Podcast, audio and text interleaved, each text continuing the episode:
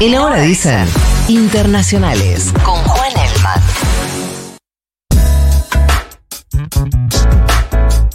¿Por dónde vamos a ir hoy, Juancito? Vamos a Nagorno-Karabaj. ¿Escucharon hablar de eso? Eh, sí, Algo. creo que no. Bueno, es eh, Nagorno una región. Nagorno-Karabaj es para Azerbaiyán. Armenia lo llama la República de Arsaj. Y es una zona montañosa que volvió a entrar en conflicto esta última semana con la victoria definitiva de Azerbaiyán sobre la zona. Ahora les voy a contar un poco de dónde viene el conflicto para poder entenderlo. Eh, lo cierto es que ya hay más de 25.000 armenios, hace un rato me fijé, ya eh, estaba más cerca de los 30.000 armenios eh, evacuados que se están yendo de esa zona de regreso a Armenia. Es un panorama bastante complicado porque hay una sola ruta para hacerlo. O sea, ya imaginen una geografía complicada, una montaña. Eh, una sola ruta porque los otros caminos están bloqueados por Azerbaiyán. Las autoridades de la zona piden calma justamente para evitar eh, conflictos. Ya hubo un episodio raro, no se terminó de aclarar, eh, en el cual una estación de servicio estalló, o sea, había como mucha cola y bueno, una cosa eh, tremenda, fuego, muertos, en fin, una sola ruta y ya más de 25.000 personas regresando a em, Armenia. Eh, esta es una zona de 120.000 habitantes, la mayoría de origen armenio, que por lo que vimos en estas últimas horas no tienen ninguna intención de quedarse, o sea, se quieren ir porque no aceptan el control de Azerbaiyán. A ver, ¿de dónde viene este conflicto? Esta es una zona que está en disputa hace más de un siglo, eh, les decía, zona habitada por población armenia desde siempre. Eh, en el 21, ya al comienzo de la Unión Soviética, la zona que tenía de todas maneras mayoría armenia pasa a ser controlada por orden de la Unión Soviética por en ese entonces la República Socialista Soviética de Azerbaiyán. En esta política conocida como la política de desnacionalización, o sea, como dividir algunas eh, regiones dentro de países para de alguna manera evitar cierto fervor nacionalista, o sea, pasó en otros lados. Que el único fervor nacionalista sea el soviético, digamos. Exacto, ¿no? Y que entonces un poco la dinámica era, bueno, si, si todos somos eh, parte de la misma estructura soviética, entonces no debería haber ningún problema, ¿no? Porque al fin y al cabo la administración era central. Claro, ¿qué pasa? Pasa lo que pasa en eh, buena parte de estos conflictos. La cosa vuelve a estallar cuando la Unión Soviética se disuelve. De hecho, justamente es a fines de los 80 cuando el conflicto vuelve a aparecer. Ahí se arma una guerra que termina en 1994, que gana Armenia. La gana definitivamente, digamos, con superioridad con apoyo de Rusia, hay que decirlo, Rusia, para entender el conflicto, juega históricamente un rol de árbitro, pero siempre se ha mantenido más cerca de Armenia. Eso fue clave para la victoria de Armenia en el 94, una guerra brutal, 30.000 muertos hubo en ese conflicto, y Armenia ahí pasa a controlar tanto Nagorno-Karabaj, que es, es- es- es esta zona de la cual estoy hablando, además de Nagorno, controla territorios aledaños que formaban parte de Azerbaiyán y que la comunidad internacional declaraba como parte de Azerbaiyán. Un detalle menor, pero yo les decía al comienzo que esto es la República Arzaj para Armenia porque esto en la práctica funcionaba como una provincia, pero en realidad era como una suerte de república autónoma. Pero en la práctica era una provincia de Armenia. digamos. Por eso el vínculo eh, muy estrecho entre Nagorno y Armenia.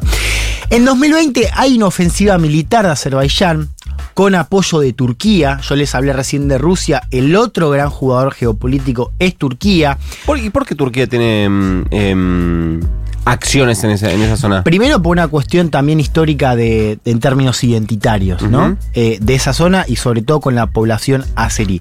Después porque tiene muchos proyectos en la zona. Ahora también te voy a contar, hay un gasoducto ahí. Azerbaiyán tiene petróleo, tiene gas. Para Turquía es un jugador clave en su estrategia geopolítica. Vos imaginate que para los armenios, tener a Turquía enfrente con el horror del genocidio, bueno, la comunidad armenia que te dice, esto es la continuación del genocidio, y acá a- detrás está Turquía, digamos, hay un conflicto, un conflicto étnico también que viene de hace más de un siglo, pero te contaba, en 2020 Azerbaiyán avanza en la zona con apoyo de Turquía, ahí lo que hace es liberar las zonas aledañas que estaban en control de Armenia después de la guerra firmada en 94, pero se queda justo atrás de Nagorno-Karabaj. O sea, el corazón de la montaña no la toca. Y ahí quedan estos ciudadanos de origen armenio. Armenia queda de todos modos muy debilitada. Hay una zona de paz controlada por Rusia. La semana pasada, Azerbaiyán vuelve a la ofensiva y en menos de una semana define el conflicto. Armenia firma la recapitulación y de ahí esta evacuación, este éxodo de ciudadanos de origen armenio que vuelven a Armenia. Eh, mucho malestar con el gobierno, se lo acusa de traidor, digamos, justamente por firmar esta recapitulación, o sea, por no combatir. Hay mucha bronca con Rusia también, porque se esperaba que Rusia tomara, eh, si querés, un rol más activo en la defensa de las tropas eh, de origen armenio, no lo cumplió. Entonces hay protestas internas, hay también ebullición dentro de eh, Armenia, de un gobierno que por cierto no tiene eh, el beneplácito de, de Putin. Putin, un gobierno que llega en 2018 después de una suerte de... eh, ubican esta revolución de revoluciones de colores que hubo en Georgia, en Ucrania, ¿no? que eran manifestaciones en No. el patio trasero de Rusia, como el- la más famosa fue la del 2014 de Ucrania, digamos, que es un poco el antecedente de este conflicto bélico que estamos viendo. O sea, protestas en algunos casos bien antirrusas, en otros más bien europeístas, que Sí. Rusia las vio con ¿Y distancia. ¿Por qué de colores? Así se la llamaba. Ok. Eh, no me acuerdo ahora el dato, creo que arrancó en uno de los, estos países que tenía el color naranja, pero ya no me acuerdo. O sea, todas tenían como un color, no me acuerdo cuál fue el primer país, pero Bien. se la llamaba así. Entonces, este gobierno de Armenia sale después, eh, sale electo después de esa revolución o de esa protesta, por eso Putin lo ve al gobierno con un poco de distancia, algunos dicen que no se la quiso jugar por eso, también es cierto que Rusia está en otro tipo de asuntos, si vieron hace dos años las noticias. A ver, eh, yo te decía esto del rol, del vínculo entre Azerbaiyán y Turquía, y te contaba que tienen proyectos energéticos bastante importantes. De hecho, ya están preparando la inauguración de un gasoducto. Azerbaiyán tiene gas, tiene petróleo, está muy bien ubicado porque tiene la salida al Mar Caspio, que es uno de los corredores de energía hacia Europa, que también está bastante sedienta eh, por la guerra en Ucrania. Y comparte además fronteras con Irán. Y eso lo vuelve para Israel una suerte de aliado con el que hay que llevarse bien porque le puede llegar a eh, compartir inteligencia sobre Irán. Entonces, ¿qué te quiero decir con esto? Hay una suerte de viento a favor a nivel geopolítico, si querés, para Azerbaiyán que sumado a la superioridad militar hacen que, bueno, ya Nagorno, al menos por esta generación, quede eh, por parte de, digamos, quede dentro de la esfera de control de Azerbaiyán. Atención, entonces, si nada, si sigue la, mm, la evacuación, a ver si pasa algo más en esa evacuación en una sola ruta. O sea, es bastante importante a ver cómo se procesa eso. Eh, hay que ver también cómo los recibe Armenia, digamos, ante todo hay una apertura total, digamos, porque los consideran casi Claro. como hermanos. Eh, pero bueno, son 120 mil, hay que ver si se van todos, pero por lo pronto hay que seguir eso, hay que seguir también la cuestión interna en Armenia, a ver si estas protestas que lo acusan al gobierno de traidor escalan un poco más. Una reflexión final, si querés.